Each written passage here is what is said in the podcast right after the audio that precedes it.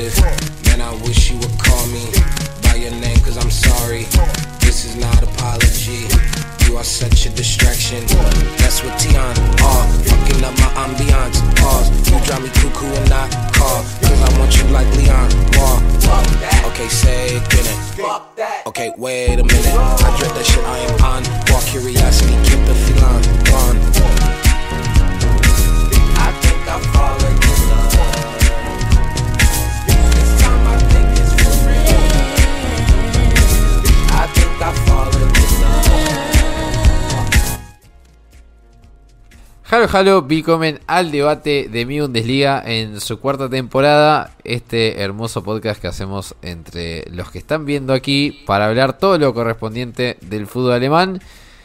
Y hoy tenemos creo que una cita que tanto esperamos porque Alemania ya disputó sus dos primeros encuentros de la mano de eh, Julian Nagelsmann como entrenador, reemplazando a Hansi Flick, ya el despedido Hansi Flick.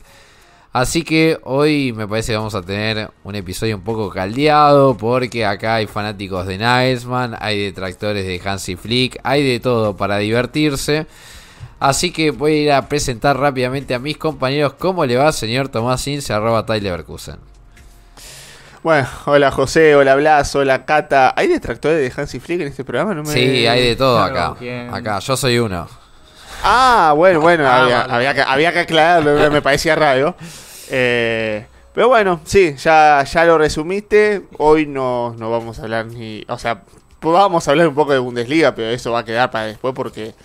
Jornada FIFA nuevamente, Alemania con nuevo entrenador y entre novedades y lo mismo de siempre. O sea, tenemos cosas para destacar y entre lo que no hay que destacar son los errores que se siguen continuando.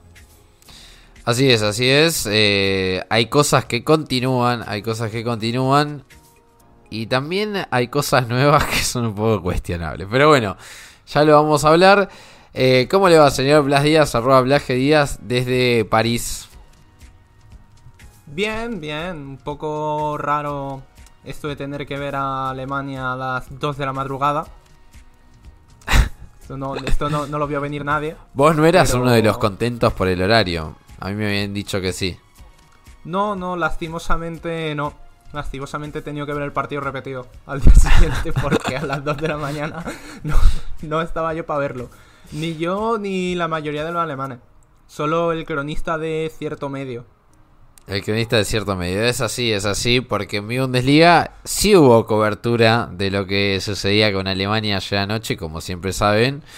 Eh, todo lo mejor eh, está aquí en nuestra web mibundesliga.com o en nuestras redes sociales. Y ya que pasamos el anuncio, ¿cómo le va señora Cata Beltramino? Con eh, una noche agitada, porque...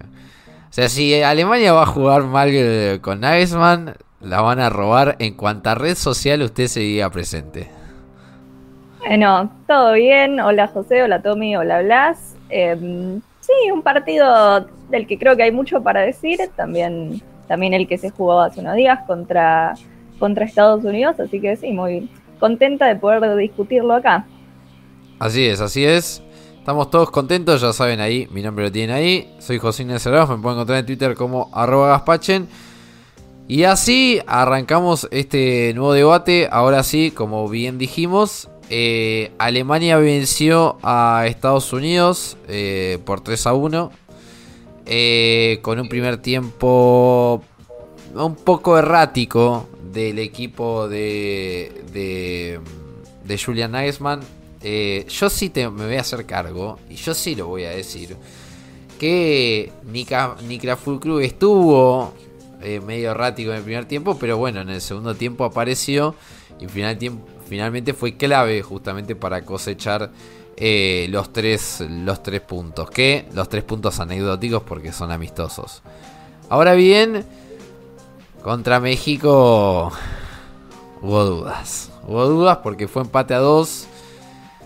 Hubo dudas sobre todo defensivas. O sea, yo creo que el primer, eh, el primer gol, el gol de, de Antuna, claramente que hay un claro error de Cible porque se filtra justamente el extremo de México. Pero Antonio Rudiger se duerme una siesta. Ahora bien, lo que sí hay que aclarar es que en este segundo partido Nagelsmann intentó más con una formación quizás alternativa, podríamos decir. Porque bueno, Fulkrug no jugó de titular. Müller sí fue el centrodelantero titular. Algo que también de cierta manera es un poco quizá cuestionable. Porque Müller hace bastante tiempo que no juega no juega de centro delantero, pero bueno, nada, finalmente ahí está, dijo presente. Y digamos que a mí el segundo partido no me gustó mucho. Pero antes de dar mis opiniones personales, los quiero escuchar a ustedes porque creo, creo que ustedes me van a iluminar un poco más de lo que estoy hoy. ¿Quién toma la posta, no? Ahora, ahora hay que hacerse cargo.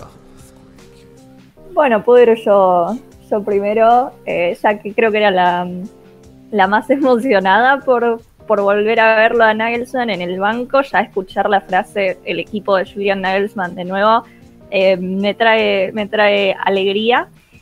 Em, creo que las conclusiones de, los dos partidos tienen un poco que ver también con que creo que Nagelsmann por ahora está experimentando. No creo que, que ninguno de los, once, de los dos eh, 11 titulares que vimos para estos dos partidos sea ya el definitivo. Creo que, creo que estuvo probando distintas cosas. Claramente lo que quiso hacer contra Estados Unidos le salió mejor que, lo que quiso hacer contra México, aunque México me sorprendió positivamente. O sea, no es que México jugó mal y le empató a Alemania. Yo creo que estuvieron bastante bien.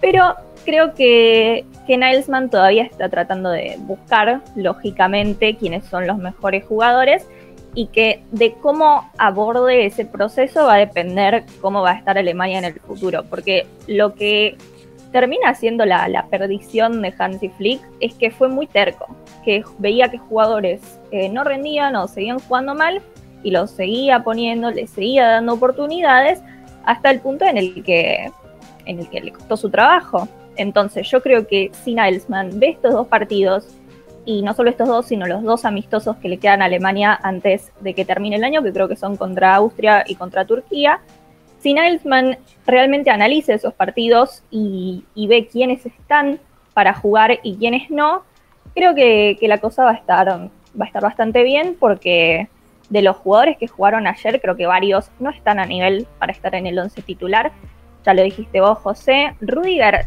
la cantidad de veces que hemos escuchado en el último tiempo, Rudiger se durmió una siesta con Alemania, porque la cantidad de errores que ha cometido que han terminado en goles.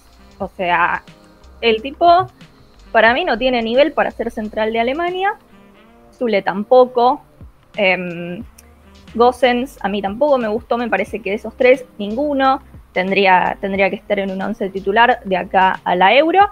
Y bueno, si, si tenés a Rudiger, a Zule y a Gossens en defensa y además tenés a Ter Stegen en el arco, que cuando se pone la camiseta de Alemania eh, se transforma totalmente y se convierte en un arquero que no ataja prácticamente nada, es complicado. Entonces, eh, yo creo que, que si Nilesman realmente, como dije antes, analiza estos partidos, tendría que ver que Hummels es una mucha mejor opción eh, para central titular, aunque, a, pesar de la edad y todo, es un tipo que, cuando jugó lo hizo bien y en el que yo confío porque también tiene, tiene una cosa de experiencia y liderazgo que los otros no. Después, eh, también hubo varios problemas en el medio campo. Es muy repetitivo esto porque la verdad es que la selección tiene los mismos problemas que el Bayern, es increíble. Las posiciones en las que el Bayern tiene problemas son las mismas que, la selección. Entonces, creo que va a ver qué pasa con, con Kimmich, con Gross y con Gundogan, porque yo creo que Gross jugó bien estos dos partidos, pero no sé si como para sacarle el lugar a Kimmich y a mí Kimmich y Gundogan juntos no me gustan porque creo que mismo problema que en el Bayern, ya lo dije, van mucho los dos al ataque y ninguno se, se ocupa mucho de la labor defensiva y además considerando que eh, Nagelsmann dijo que Gundogan va a mantener la capitanía, que para, mí es una ridiculez porque aunque quieras mantener un poco de continuidad, que, lo entiendo, porque nada, hubo muchos cambios en el equipo recientemente, entonces entiendo querer eh, no cambiar todo tan rápido, mantener algo que no funciona solo para decir, ay, lo mantuvimos, lo mantuvimos igual, tampoco es la solución, ya lo dijimos en el episodio pasado, creo que hay jugadores con bastante más mérito que Gundogan para ser capitanes, entonces, ya que Gundogan va a mantener la capitanía, creo que también va a mantener la titularidad. Entonces va a ver qué pasa con ese otro puesto en el medio campo o si Nagelsmann cambia el sistema y no sé, pasa a jugar contra los mediocampistas, veremos qué pasa. Creo que también podría experimentar un poco con eso eh, e incluso hasta probar una, una, línea de tres como hizo en el Bayern. Creo que, creo que eso va a depender de, de cómo use los amistosos que le quedan de acá a la Euro. Y en cuanto a Fulkrug y Müller y todo el tema del ataque, yo creo que Müller no es un Ojo. jugador que haya a jugar, nada, a jugar ayer. No es que es, no sé, Florian Wirtz, que vos podés decir y todavía no sabemos bien cómo usarlo, es un pibe joven. Se sabe perfectamente en qué posición Müller es mejor. ¿Por qué no lo ponen en esa posición que es atrás de un 9, no de 9, y por el centro del campo en general? ¿Por qué? Tanto tu, crítica para Tuchel en el Bayern, para Nagelsmann acá en la selección. El once inicial para mí tendría que haber sido claramente Musiala por la izquierda, Müller por el centro, Sane por derecha y Fulkrug arriba. Eh, y aplica también para el Bayern, eh, solo que cambiando a Fulkrug por Kane.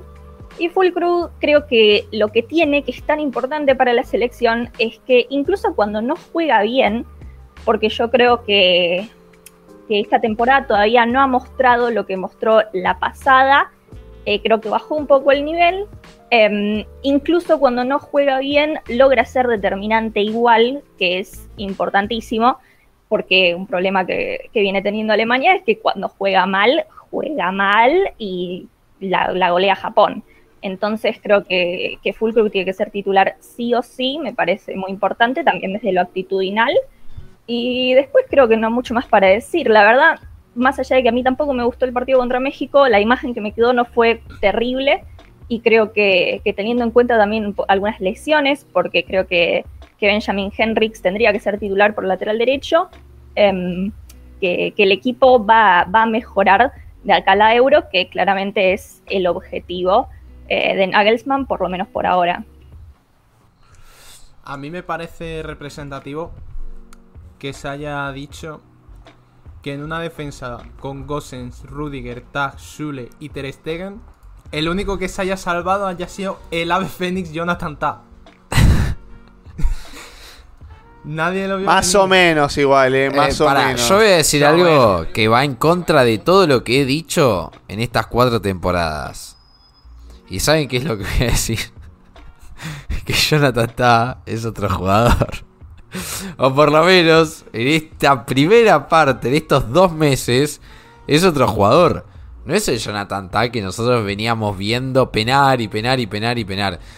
Y esto, o sea, lo digo no solamente por lo que sí se ve en cada partido del Leverkusen, sino también lo digo en el sentido de que Xavi Alonso no es ningún tonto. Y hay un jugador inamovible en Bayer Leverkusen en la defensa y ese es Jonathan Tah. Incluso hasta Tapsova salió, pero Tah juega siempre. Por eso es que a mí por lo menos no me sorprende, pero sí, si uno retrocede capítulos anteriores del debate hace dos temporadas no, y escúchale no. ahora va a decir, ¿qué pasa acá? Me lo cambiaron, ¿qué pasa? Es otro jugador. No, pero es que además los 180 minutos de rigor los jugó. Que sí, a ver, capaz contra Estados Unidos no jugó tan bien, pero pues claro, si le ponen en una posición que no es la suya, es un poco lo de lo de Schule. Que ya en el Bayern no convencía a nadie jugando de, lateral. Y aún así Nagelsmann ha vuelto a insistir, que me parece me parece de traca. con Gosset me da un poco sensaciones de que no es tan lateral como queremos hacernos creer. Yo, me da una sensación de que es un jugador a la que- al que le vendría muy bien una línea de tres y poder jugar como carrilero porque tiene mucho más impacto ofensivo que defensivo. Y jugar en una línea de cuatro no le, no le favorece. De hecho, el problema es que mm, en la defensa están jugando con un lateral izquierdo que no debería ser lateral izquierdo porque debería jugar un poco más adelantado como carrilero. Y en el lateral derecho han puesto un jugador que no sirve como lateral derecho porque tiene que ser central. No hay, salvo el caso de Henrix quizá, no hay ningún jugador que digas que puede ser titular indiscutible en esa posición y que encima sea mm, su posición natural. Entonces está experimentando bastante porque tampoco le queda de otra. Y también a mí me sorprende que mm, ha habido bastantes nombres que eh, sorprendieron. A mí lo de Chris Fury eh, se lo merecía, sí, pero esperábamos verle jugar y no jugó. Andrich también estaba para debutar y tampoco debutó. Y un indiscutible en el tema de ataque. Salimos con, con Müller de 9, salimos con, con Fulcruz. Luego también metemos desde el banquillo a, a Berens. Que bueno, Berens no sé hasta qué punto nos va a salir bien la, la bromita. Pero Havertz, cero minutos.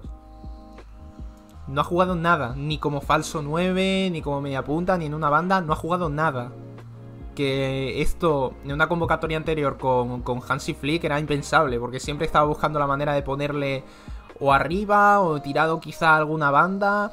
Era un jugador que, en el que él quería confiar casi siempre. Y Nagelsmann, por lo que hemos visto ahora, se, se lo ha cargado. Y eso me parece de, lo más destacable, porque era un, no un peso pesado, porque tampoco es que, digamos, que la actitud o, o el carisma, bueno, ni, ni- carisma, pero la mentalidad de, de Havertz sea la de ser un peso pesado de un vestuario, pero estaba jugando siempre con Alemania cuando estaba Flick, incluso también un poco cuando estaba Löw de últimas, y, y ahora mismo se está encontrando en una situación completamente distinta, que veremos a ver si si tal y como están saliendo las cosas, vuelve a recurrir a él Nagelsmann o no dentro de un mes. Pero por ahora eso me llama bastante la atención. Y también el hecho de que mm, Gundogan se vaya a quedar de capitán, porque eso quiero creer que va a implicar que va a ser más, más indiscutible, que, que va a tener que jugar casi siempre y que Goretzka Kimmich no va a ser la, el centro del campo titular, digamos. Lo cual, viendo que tampoco es que sea el jugador con la mejor mentalidad del, del mundo, un muy buen jugador, obviamente Gundogan es de los mejores medio- mediocentros que tiene Alemania, pero para ser un titular indiscutible y encima como capitán, ahora mismo, a 18 de octubre de 2023, de cara a la Eurocopa de 2024, no me termina de convencer. Cierto es que si a Kimmich le da un resfriado y decide irse a casa, pues tampoco se puede hacer más. Sí, algunas coincidencias con, con mis compañeros. La verdad es que, a ver, de Havertz uno tampoco puede esperar demasiado. O sea, como falso 9, como falso delantero, como falso jugador, como falso. O sea, es, es la realidad. No, bueno, como, malo, como eh. falso a lo mejor sí. Es que, pero a ver, eh, hoy uno ve el presente de Havertz y, no le inspira nada. O sea, si ya cuando estaba en Leverkusen, que era su mejor momento, no inspiraba demasiado, ahora menos. Eh, también hay que entender que el fútbol es estado anímico y el hoy el estado anímico de Havertz, con todo respeto, es bajo, igual que su rendimiento. Entonces ahí volvemos otra vez a la tónica del, del programa pasado, de que hay convocatorias de algunos jugadores que son bastante raros y que un poco también coincide con lo que dice Blas. Por ejemplo, la, la convocatoria de Chris Fruhich es muy buena, pero tampoco tuvo los minutos deseados. Y después Nagelsmann sale declarando de que iba a ser de que iba a experimentar, de que iba a dar ciertas variantes, lo cual me parece bien. Porque son en esta clase de partidos lo que justamente tenés que darte a buscar variantes, a buscar posiciones, total no se juega nada y el prestigio de Alemania ya está tan tirado para abajo que entonces no se puede tocar más el piso, o sea, ya es pasar al subsuelo. Pero creo que si hay un momento para el que hoy Alemania pueda experimentar es justamente en esta clase de partidos, que además Estados Unidos, México, es no, no, no te jugas con potencias, pero tampoco estás rifando contra selecciones de menor peso. Entonces, creo que en cuanto a este, a este tema polémico de los rivales y todo eso, sacando el horario para los europeos, que es muy loco, me parece que son dos buenos oponentes como para que Alemania empiece a probar de caer a la Eurocopa. Em, creo que el ataque está fijo, no hay mucho que, decir, porque creo que Sané, Musiala, Virz y Fulkrug tiene que ser el ataque porque tampoco hay mucho más que donde se pueda agarrar. Sí, quizá Müller, sí, quizá Hoffman, pero después no hay mucho más. Y ahí es donde empezamos a ver de la mitad para atrás. Donde también vemos a Gossens, a Rudiga, a Hummels, a Ta, a Jule.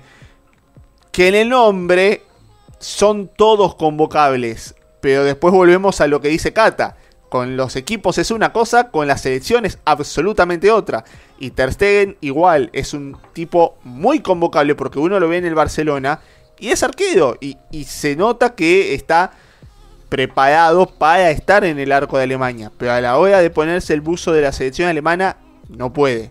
O sea, alguien que recibe más de 10 goles en ni siquiera esa cantidad de partidos, pues ni siquiera llega a 10 partidos y recibe más de 10 goles, más de 15 goles, es un poco difícil de sostener. Después lo que dice Blas, eh, sí, Jonathan Tan me cuesta verlo porque también eh, en el partido contra Estados Unidos Reina lo sacó a bailar. Es cierto que Jonathan Tan no es su posición ideal la de lateral de hecho, pero por ejemplo había una época en Leverkusen donde jugando como lateral de hecho lo hacía mejor que como central. Hoy, por suerte, eso ha cambiado con Xavi Alonso.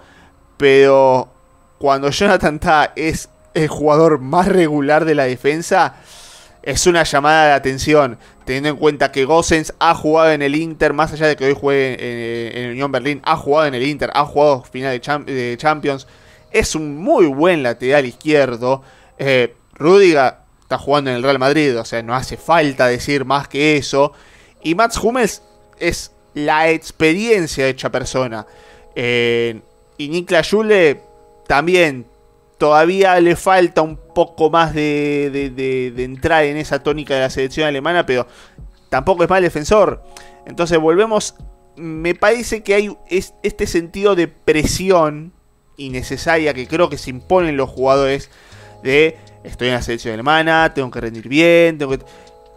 Y eso yo lo noto en los jugadores como Ta, como Gross, como Fulkrug, que creo que ellos se dan cuenta que no son jugadores en los cuales vayan a ser fijos toda su vida en la selección alemana. Y creo que por no contar con esa presión, son los que terminan jugando mejor. Gross lo hizo muy bien en el mediocampo. Ta, a pesar de sus vaivenes y a pesar de no estar en una posición como la, como la de central, fue el más regular. Nika Fulkrug, no hace falta decirlo, ve una pelota, ve un arco y la manda a guardar. Entonces, creo que esa presión que tiene hoy la selección alemana se le impone a los jugadores, se los imponen los propios jugadores, y es lo que termina de una manera u otra que no rindan de la manera que rinden en sus clubes. Eso, por un lado, por el otro lo de Nagelsmann, que creo que me parece bien que esté probando tácticas, que esté probando forma de juego, que esté probando eh, también un estilo, encontrar un estilo, porque me parece que en estos partidos hasta el año que viene recién vamos a empezar a ver un poco de la tónica de Nagelsmann. Porque esto ha sido como cuando se fue Joaquín Leu y entró Hansi Flick. Duraron unos cuantos partidos con la tónica de Leu antes de que pudieran empezar a jugar al estilo que quería Hansi Flick. Y me parece que dentro de las formaciones que se mantuvo dentro de todo en el 4-2-3-1, creo que coincido con mis compañeros en que una línea de tres centrales y laterales un poco más avanzados al mediocampo podría ser una, una opción bastante interesante para ver cómo puede rendir esta Alemania de cara al futuro. Es cierto que hay partidos en la Eurocopa en el que van a tener que jugar con rivales con mucha velocidad, con mucho pelotazo. eh, caso Francia, por ejemplo, que es mucho balón a Mbappé y allí los centrales alemanes van a tener que correr. Entonces, tratando de adaptar a lo que sería la mejor situación de Alemania hoy por hoy, creo que el 4-2-3-1 está bien, pero yo le daría yo le daría yo trataría de intentar ver cómo se juega con los tres centrales y unos laterales mucho más avanzados para ver si de una manera se puede ganar la batalla en el medio campo y si esa fiabilidad en la defensa por fin aparece. Tengo un par de preguntas. O sea, si ustedes tienen que armar el 11 de hoy de Alemania, ¿no? Buscando la... eh, o sea, la lista que hizo Nagelsmann en el día de hoy. Yo supongo que va a estar más cerca del 11 que paró en el primer partido que el que paró en el segundo, imagino. A mí me da un poco de risa lo de Ter Stegen, eh, sobre todo porque le mando un saludo al amigo Verdín que le dice Ter Statuen. Eh, me parece un excelente apodo. Eh, pero lo que yo sí me doy cuenta, por eso pregunto lo del 11. ¿Qué es? Que hablamos de que Rudiger es un jugador de Real Madrid. Siule capaz es el jugador que menos créditos tiene. Porque si juega en el Dortmund, en el Dortmund tampoco es titular. Pero bueno, más allá de eso, experiencia tiene. Porque fue parte del sextete del Bayern. eh, ya ha levantado varios títulos. Hablamos justamente de que Gosens tampoco está brillando. Pero lo decía ahí Tommy. O sea, que es un buen jugador. Nadie lo puede negar. Eh, quizás Jonathan Tah que más o menos mantiene el nivel con respecto a su club. Pero lo que sí me parece un poco cuestionable es que todos estos jugadores, o capaz todos los jugadores que nosotros hemos visto, han bajado un poco el rendimiento con respecto a lo que dan en su club. Entonces, con todo eso dicho, me parece que es difícil armar un 11. Y lo que sí pregunto es si esta cuestión de que rindan por debajo de su rendimiento, valga la redundancia, que generalmente dan en sus clubes, es culpa de Nagelsmann, son los resabios de Hansi Flick, son los jugadores que les pesa las camisetas o como le quieran decir. ¿Qué opinan? Porque si hacemos un balance general y vemos que todo el mundo baja su rendimiento, algunos más, se nota mucho más en algunos que en otros, pero todos, ninguno iguala o supera el rendimiento que tienen sus clubes, ¿qué hacemos? Esta yo creo que es la papa caliente, ¿eh? esta es la famosa papa caliente. Claro, es que a mí me da la sensación también de que el hecho de que hayan hecho un viaje tan largo sin venir a cuento en mitad de un tramo, vamos a decir que es un tramo exigente para los clubes, por Bayern y Dortmund están jugando ahora Champions, luego cuando vuelva cuando volvamos de este parón también hay que jugar Pokal. Creo que un viaje tan largo tampoco ayuda a que a que los jugadores den su mejor nivel. No, no es lo mismo jugar un, un amistoso eh, contra Hungría, ponle, que tener que hacer de tus rigurosas 9-10 horas de vuelo, eh, de ida, jugar, otro vuelo, jugar, y a los dos días, eh, por ejemplo, la gente del Dortmund tener que jugar en, en Liga. Sí, pero a ver, si me cuesta un poco también entrar en esa con el tema del rendimiento porque Alemania cuando tuvo que jugar contra Japón y contra Francia, le jugó en Alemania y dio pena. No, Eh. pero también. Pero por el, por el hecho de que, claro, hay cambio de seleccionador, deberían dar todo un pasito hacia adelante. Y claro, quizá no lo han dado porque el viaje ha sido demasiado duro. Yo creo que culpar a Nagelsmann y culpar a Flick o culpar al entrenador eh, es hacer un análisis bastante, o sea, sin ponerse a pensar cuál es el problema real, porque, a ver, si hubiese sido algo que, estaba presente con Flick, y ni bien, vamos a poner, los jugadores con Flick se veían desmotivados, ni bien llega Nagelsmann, todo cambia, pero. y, y empiezan a, a, no sé, tener la mejor mentalidad y actitud del mundo. Entonces ahí quiere decir, ok, la culpa es de Flick. Pero creo que, que es algo que incluso se ve desde, desde los últimos años de Lowe. Creo que tiene que ver más con, con algo que ya, ya nombramos varias veces, que es que el problema es la DFB y, la selección alemana y creo que debido al mal nivel y también a, las críticas de, la prensa y de todo el mundo que haya visto jugar a Alemania en los últimos años, porque es paupérrimo el nivel, que los jugadores no tienen las mismas ganas de jugar para, para la selección que tenían en 2014. También la ausencia de un proyecto, porque no hubo, la verdad, un proyecto deportivo claro desde, desde no sé, la, la, Copa Confederaciones o desde que quedaron afuera en, en, grupos en Rusia. Entonces creo que es difícil motivar a los jugadores si no tenés con qué motivarlos, porque Alemania hace mucho tiempo que no juega nada y, y yo creo que viene más por ahí, porque es algo que ha atravesado a tres técnicos. Entonces, no sé cuál sería la solución, eh, pero creo que pasa más por, por, la federación y por la imagen de Alemania que, que hay hoy en día, más que por eh, los técnicos.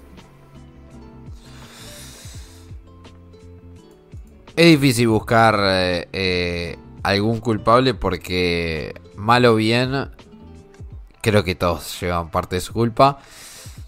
A mí me parece que el gran desafío de Nagelsmann ahora es mejorar a sus jugadores. Cuestión que va a ser complicada. Y cuestión que es complicada no solamente para Nagelsmann, sino para cualquier tipo de seleccionador. Quizás el único que ha podido hacerlo, por lo menos del último campeonato mundial, fue Scaloni. Y el resultado está a la vista. Porque quizás ahí sí hay un ejemplo de que es un seleccionado donde sus jugadores quizás no pasan su mejor momento en los clubes. O están lejos algunos de ganar títulos en sus clubes. Como es el caso, por ejemplo, del Dibu Martínez. O el caso de McAllister cuando jugaba en Brighton y que sí los puso a un nivel de sí poder conseguir el título que quiere todo el mundo. Y el clima, el clima dentro de la selección argentina es otro. Antes de Scaloni y después de Scaloni es Sí, es un antes y un después. 180 grados. Pero más allá de eso, creo que ahora el rol de Nagelsmann sería justamente mejorar a sus jugadores. Pero no es fácil. O sea, también hay que decirlo que, citando nuevamente el caso de Scaloni, Scaloni es un grupo de trabajo que ya viene, ¿cuánto hace? Tres años. Tres, cuatro años ahora más o menos. Entonces ya lleva un largo trayecto. Lo de Nagelsmann es mucho más acotado porque después la Eurocopa va a decir muchas gracias por todo, pero yo dejé mi trabajo hasta aquí. Hay que ver, capaz se queda. Yo realmente soy muy escéptico con que se quede, porque quiere volver a dirigir a clubes. Pero la tarea de Nagelsmann va a ser esa. Yo, el atenuante que le tengo a Nagelsmann es que su tiempo de trabajo es muy acotado. Agarra una selección, creo que en la mayor crisis de su historia. Porque me parece que de eso no tenemos duda, ¿no? Haber, haber quedado eliminado en dos fases de grupo. Eh, no ser competitiva. O sea, Alemania no es competitiva. ¿Cuánto hace? Hace largo rato estamos hablando, ¿eh? O sea, literalmente estamos hablando de 6-7 años. Entonces, ese es el atenuante que tiene Nagelsmann. Ahora bien, no sé qué va a hacer. O sea, no sé qué experimento se le va a ocurrir para decir salimos del pozo. Por lo pronto, yo creo que en los nombres que ha convocado no son muy distintos a los de Flick. La actitud que se vio por lo menos contra Estados Unidos fue otra. Me parece que en este parón de selecciones en esta fecha FIFA, donde Alemania no jugó por nada, porque se limitó a hacer su gira por Norteamérica y jugar amistosos, me parece que eso es lo único que se rescata. O alguno de ustedes vio algo más, porque, o sea, más allá de alguna que otra variante táctica, o probar, o algún que otro experimento, que acá estamos diciendo justamente que tampoco salió del todo bien, me parece que no hay otra cuestión para, para sacar a ver y decir, con esto me lo guardo porque esto funciona así o sí. Yo creo que estamos en época de transición. Pero bueno, la Alemania que debería llegar por lo menos a una semifinal siendo anfitrión de Eurocopa. No sé yo, pero la veo muy difícil. A ver, yo puedo hacer una pregunta loca, una Uy. pregunta alocada. Uy, tengo hablando, miedo ah, ahora. no, hablando, hablando justamente de la continuidad de, de Nagelsmann. Estos, cuando lo diga se van a dar cuenta por qué digo que es loca.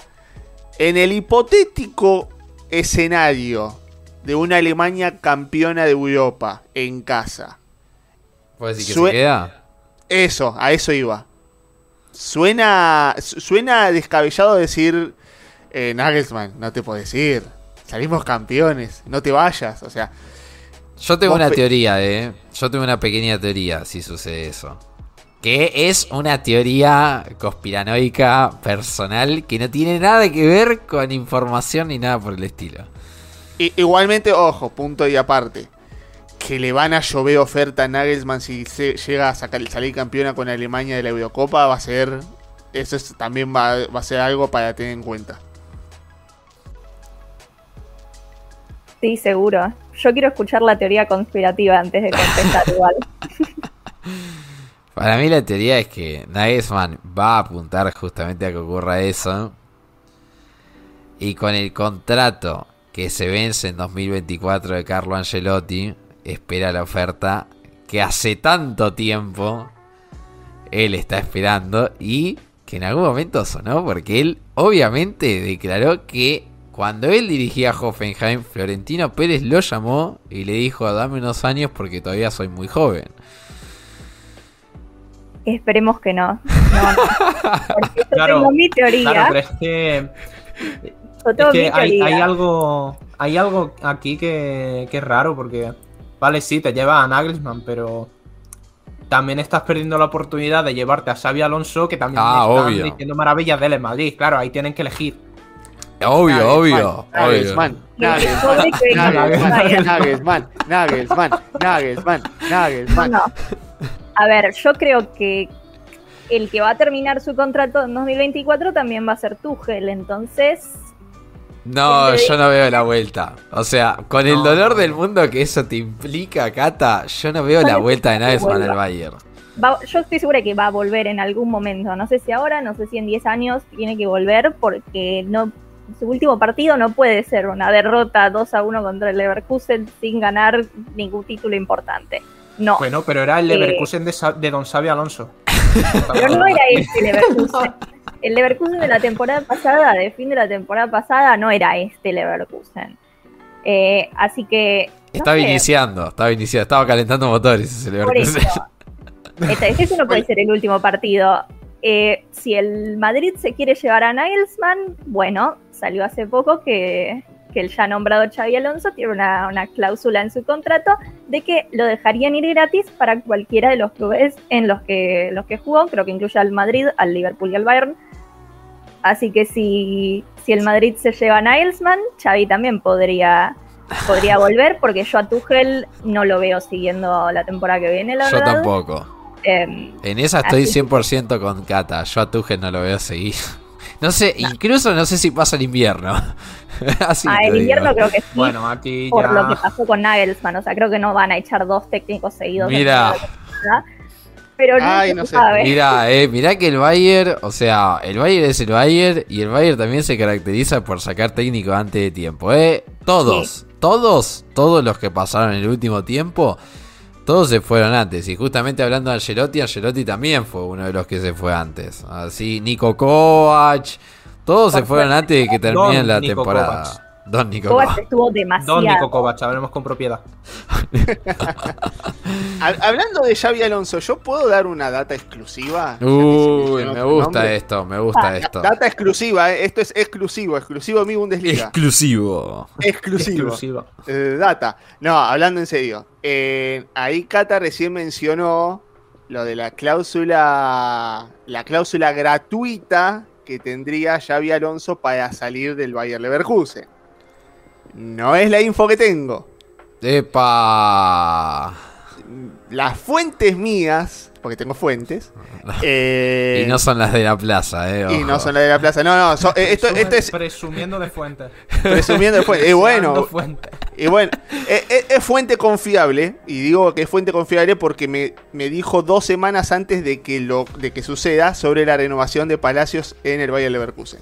Así que es fuente. To- ¿Todos, ¿Todos sabemos cuál es la fuente? No, no, no, no. No, ok. no, no, vamos, eh, no eh, vamos a develar las fuentes. No, las fuentes no se develan, el periodismo 1.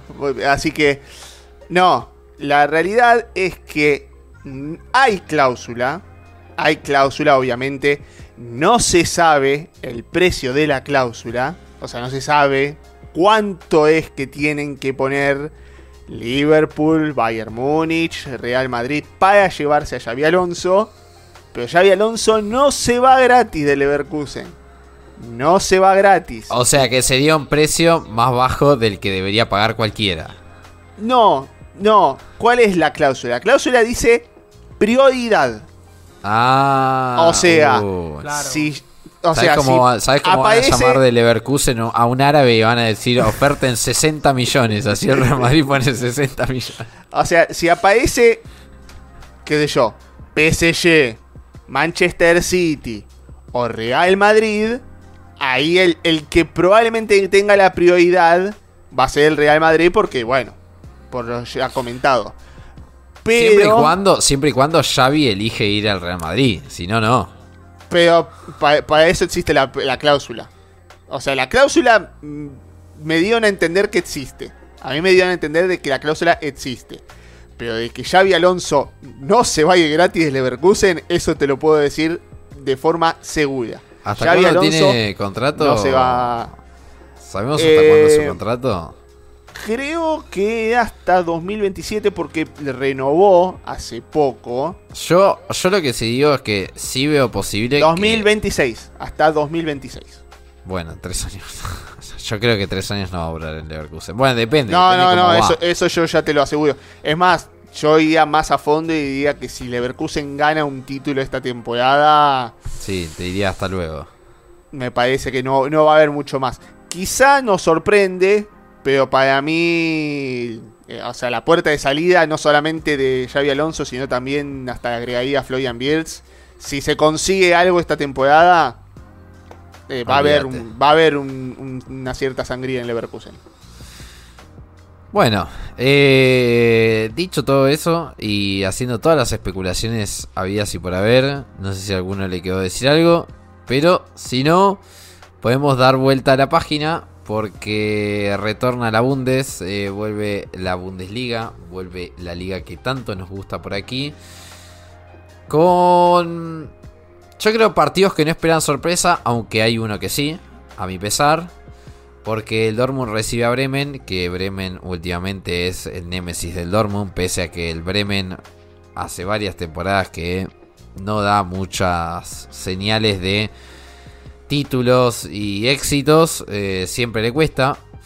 El Bayern visita Mainz, eh, un Mainz envuelto un poco a la polémica eh, que nosotros no nos vamos a meter, pero que hubo con un jugador eh, con respecto a, la guerra entre Palestina e Israel. Leverkusen hará anfitrión contra Wolfsburg. Ahí ya estoy haciéndome los pochoclos, palomitas o como les digan en su país.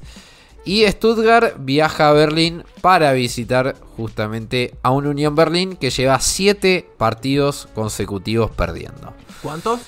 7. 7 para tu felicidad, Blas. No, para mi felicidad, ¿no? ¿Qué es- qué es hincha de Boca que yo- vaya a preguntar Yo por creo el que. siete? Claro, claro, exactamente. ¿Qué pasó, ¿Cuántos? Blas? no. Siete, siete. No, no, fue- fuera bromas, creo que, que el Unión gana este fin de semana. Uy, ¿se cae, ¿se cae el Stuttgart este fin de semana? O lo acaba No, de no, no, no se cae el Stuttgart, se levanta el Unión. Eh, yo tengo una. eh, me estoy Me fijando- sirve, me sirve. Me estoy fijando literal. Eh, ¿Cuándo? Porque no recuerdo. No recuerdo. Y lo estoy buscando aquí en el celular, en el móvil también, como le digan en su país. No recuerdo si Gira si jugó en el Unión Berlín. No, jugó en el Colonia, puede ser. El Colonia es. año- Sí, el- Colonia. el año que descendieron. Me Sí, señor. Colonia, Amiens. Bueno, está de Rennes. eh, Stuttgart. Y, Y lo Stuttgart. tenemos hasta acá. Y Stuttgart. Sí, un, un Lille cuando De- de recién hecho, me- arrancó. es que me suena, me suena que Girassi falló un, un penalti muy gordo contra el Colonia y de ahí todo fue hacia abajo. No digo, uy, contra el Colonia, digo con el Colonia y de ahí todo fue hacia abajo aquella temporada. Yo bueno. porque, yo porque quise ponerle un poco de morbo ¿no? a la ley del ex eh, con el jugador que mete goles hasta cuando duerme. No, pero seguramente hay alguno, ¿eh? Mira la plantilla. No, no, algunos seguramente habrá. Em, yo la única sorpresa barra pérdida de puntos que espero de los encuentros que hablé es el de Dortmund. Me parece que el Bayern va a ganar la Mainz. Me parece. Eh, el Leverkusen y Wolfsburg, eh, claramente que estoy con Claramente Blas va a ganar Díaz. el Leverkusen. Estoy con Blas Díaz. Espero que gane el Wolfsburg, pero no lo veo. Eh, y lo de Stuttgart sí, por ahí es un empate. Pero me gusta porque estamos en jornada 7 y empezamos con las especulaciones. cuando faltan 254.000 fechas y jornadas en el medio. Es que, es que creo que el parón de selecciones le ha venido mal al Stuttgart. Mm, ¿Por qué Le lo dices? le- le- no, porque le puede haber cortado el ritmo, que suele pasar. Y Yo, lo, uni- yo lo único que digo que va a estar divertido este programa cuando lo escuchemos a final de año y Hoffenheim sea campeón de la Bundesliga y nosotros no- ni, ni- ni lo mencionamos el Hoffenheim en estas alturas. no, eh, No. no, es que es, es que la temporada pasada también empezó así el Hoffenheim y luego mira cómo acabó. Sí. Hoffenheim recibe a, recibe a Eintracht Frankfurt. que A- a- hablando de, hablando de equipos que ser- empezaron bien y después cómo terminaron en Frankfurt. pasada por esta fecha el Hoffenheim estuviera literalmente segundo, tercero. En el top 4 Luego estaba ya- seguro, estaba por ahí. No sé si segundo o tercero, pero estaba. y ya hay al pozo. Es que en sí no tienen mala plantilla. Bueno, realmente en, en ninguna temporada tú puedes decir que haya tenido el Hoffenheim una plantilla como para estar peleando abajo como han tenido, pero no hay ni estabilidad en los banquillos que. O Es bueno, que- Más, que, más que inestabilidad, falta de falta de confianza. Es que Hoffenheim tiene una media de jugadores buenos, porque todos los que han salido de ahí después se han mudado a otros equipos, no le ha ido mal. Eh, Nabri, Folland, bueno, Demirbay, dejémoslo de costado, pero eh, no, me parece un mal equipo en cuanto a la contratación, en cuanto a, a jugadores. Es cierto que le falta... Tiene esos partidos en los cuales cuando uno espera que puedan dar el salto, eh, terminan flaqueando en esa confiabilidad. Eh, pero bueno, hablando del resto de los encuentros, a ver, Werder Bremen visitando Dortmund siempre es un espectáculo. Perdón, José, pero siempre es un Sí, espectáculo. sí, por, e- por eso lo digo pasan justamente. cosas. Siempre pasan cosas. Eh, después Wolfsburg-Leverkusen es uno de los lugares difíciles de visitar para el Leverkusen, siempre en Wolfsburg. Y, y además que siempre, perdón Blas, pero siempre salen partidos feos cada vez que visitan a... Ah, bueno, pe- pensaba que iba a decir. Perdón, Blas, te vamos a ganar. No, no, no, no, no sé. A ver. eh, no, no, pe- voy a decir que es una... decir, el, el arbitraje, no sé qué. No, no, no, no, no, no. Nos pegan mucho. No, no, o sea, no, yo no. creo, yo lo que sí creo, estoy casi seguro, es que Nico Kovac va a salir a plantear un partido más feo, horrible, horripilante, de transiciones larguísimas, que no haya ningún contragolpe. Yo no Más- lo veo que jueguen Más igual. trabado igual. No. que ascenso argentino. Yo, yo Sí. te- tengo que hacer apunte. Upa. Porque mm, el momento en el que Félix en Mecha se hizo titular en Wolfsburg fue en un Leverkusen Wolfsburg. ¿Qué, qué Y ahí, disgusta? dijo Nico, y Qué ahí- disgusta. y ahí dijo Nico Kovac, jugadorazo que tenemos. Sí, sí, qué disgusta, y de ahí 30 mamita. millones. Bueno, entonces vos estás diciendo que en este partido va a salir ¿Cuál- la futura contratación de el- Borussia Dortmund. sí. Claro, ¿cuál va a ser la próxima contratación de Borussia Dortmund? Eh, Branks, ¿cuál- uno de esos, uno de esos jugadores NPC que tienen ustedes. Muy, muy bien. Además, ha, ha sacado el único ejemplo que ha tocado los dos palos. Eh, No, no. Yo, Eh, yo se ese viene- partido veo, veo un partido Sebastián feo. A, a Dortmund, ¿eh? No, no, no, no. Pará. Parravera es uno de un nivel, qué sé yo. Si me decías la croa te podía entender un poco más. Sí, hombre, la croa no se toca. La croa es O un Rayo nivel- el Baku el de- que el Mecha, no sé si podría ser cualquiera. Sí, en Mecha lo que está dando la verdad es, es pésimo. Eh, No, pero bueno, eh, para mí va a haber un partido feo ahí. En, en Wolfsburg Sí. Leverkusen va a haber un partido feo. Y para mí no sé si se define 1 a 0. Y gracias. Eh, Pero, Mai- pero ¿qué hace, pero ¿qué hace Jonas Beat convirtiéndose en Bas Dost? bueno, ese fue, eso, ese creo que fue el mejor partido de la historia del- de, los Wolfsburg Leverkusen. Porque siempre cuando juegan en Valladena salen partidazos. Cuando, salen, historia cuando de juegan en Leverkusen salen partidazos. Cuando juegan en Wolfsburg son Pará, pará, un atentado eh, al fútbol. pero ustedes que ustedes que dicen, Tommy su- supongo que va a apostar por la victoria de Leverkusen 1 a 0. Sí. ¿Y Blas? Sí, y, y 1-0, gracias. 1-0 no se va a quedar. ¿Blas? ¿Qué decís vos? No, seguramente se ponga el partido 1-0. Eh, Kovac no haga nada hasta el minuto 75. Porque puede pasar. Ojo, está hablando de guionista, eh. Y cuando meta a Donamin Sar, que, que, que en seis partidos no le he visto nada bueno, lo pondrá, no hará nada, se volcará el resto del equipo arriba, meterá al Leverkusen en el 2-0 y se llevará los tres puntitos a casa. Me, me encanta porque Blas quiere seguir el guion de que Leverkusen marcó dos goles en todos los partidos eh, en esta temporada. Entonces, como bueno, Sí, sí, sí, sí. hizo el guion para, bueno, van a llegar a hacer dos goles también en este partido. además, es que no es seguro que juegue Castells. Ah, ¿no? ha tocado. Claro, si juega Pavo Perban, Me sirve. Me Ahí sirve. hay se goleada. acabó. Hay goleada. Eh, No, no, yo he visto, me yo he sirve, podido ver a Pavao Perban en directo y no fue una grata experiencia. Y mira que me cae bien el tipo, pero 37 años que tendrá y ser segundo portero jugando a menudo, no, no hay por dónde cogerlo. Y bueno, y después Bayern Mainz va a ganar el, el Bayern. Me parece que Mainz no, no le veo. No le veo algo con que pueda. Pueda sacar algo más allá de su localidad. Ojo que Unión- no es fácil ganarle al Mainz, ¿eh? No, no, a Leverkusen le ha costado más allá de un 3 a 0, pero. Es un, No, no lo dice por por eso. no. Lo dice por por ahí, eso. No lo dice por eso. No, lo dice No, por ya eso. lo sé, ya lo sé porque lo dice, pero bueno, igual de todas maneras no es el mismo Mainz de esa tempo de la temporada pasada que el de esta. El de esta es mucho peor. El de esta es mucho peor el Mainz.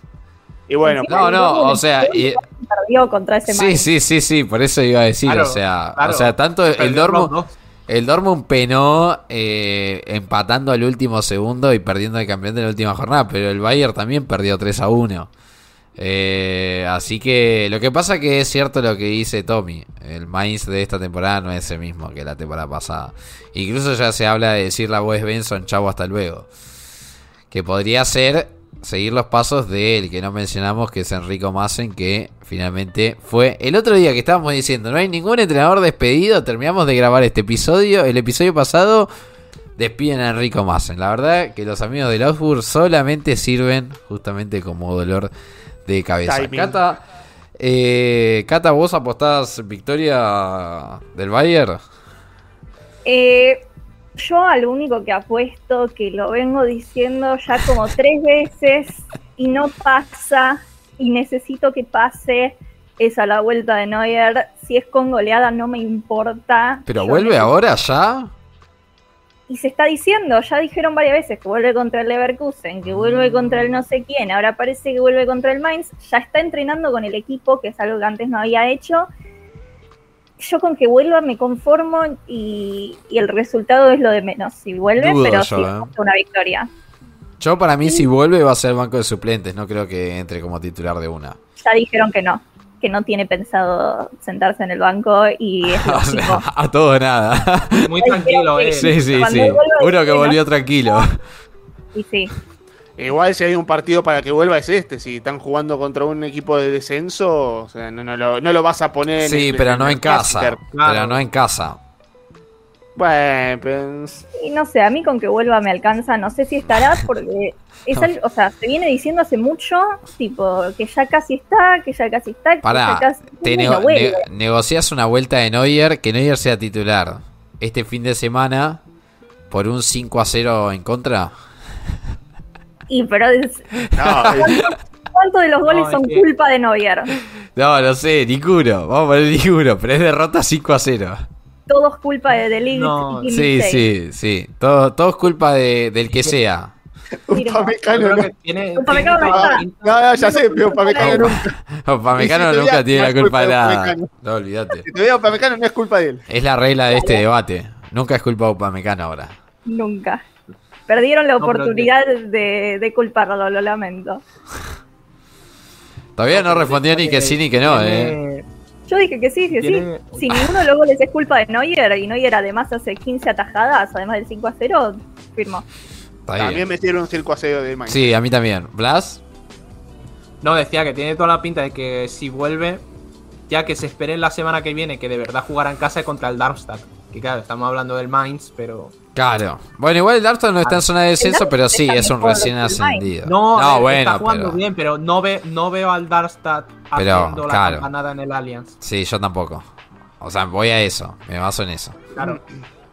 Veremos, este, este fin de semana ante Leipzig. En casa. No, Ya, yo, no, pero yo le pongo, yo igualmente le pongo mis fichas. Un empate horrible, fichas ¿no? a- Un empate asqueroso. ¿Y por qué no una.? No, no lo veo victorioso. Bueno, no sé, esperemos, qué sé yo. o sea, yo, yo solamente digo una cosa. Si el Leipzig llega a otra vez perder puntos, eh, ya estamos, ya estamos hablando de un mini crisis.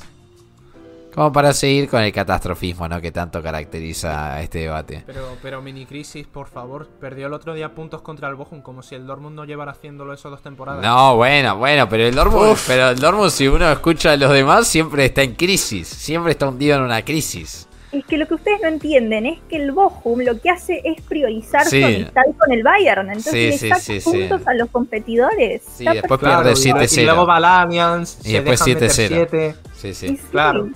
Claro. Igual. A mí me, Es, a mí es me el preocupa, verdadero enemigo de la trama. a mí me preocupa que Leverkusen Verdad. tiene que jugar la anteúltima fecha con el Bochum. Es lo único. o sea, ya me, ya me veo que la pelea es así, palmo a palmo. Leverkusen tiene que ganar para salir campeón. Viene el Bochum, gana 5 a 0, catástrofe. No total. tengo pruebas, pero tampoco dudas. No, Eso te sí, voy a sí, responder, Tomás. totalmente. Firmo. Eh, señores, eh, hablando de campanadas, a nosotros nos están sonando las campanas y nos tenemos que retirar. Eh, nos hemos hoy creo que nos hemos divertido mucho entre, entre pegarle a Nagelsmann y no pegarle a Nagelsmann al mismo tiempo. Y entre todos estos pronósticos que después no se va a cumplir ninguno, porque ya saben que nosotros acá la estocada de, de la papa caliente nunca sale, nunca sale, nunca, literalmente nunca. Eh, así que nada, voy a ir a Pero, pasar pero a ver, eh, sí, en este programa se dio que, gan- que ganaba el Bayern, que ganaba el Leverkusen. O sea, no va a pasar este fin de semana, no gana ninguno de los dos. claro, es verdad. Eh, eh, El, gana Stuttgart, o sea, vamos a cerrar Nadie la dijo, semana. eh, nadie Vamos dijo que ganaba el Dortmund, así que a rezar, Vamos- a rezar. Vamos a, ce- vamos a cerrar la semana con. Stuttgart primero y Dortmund segundo. Vamos a cerrar la semana así. Si no se cumplen las No, promesas, a- los no, no, pronósticos. además el Dortmund ganará porque, porque Fulcrum ley del ex.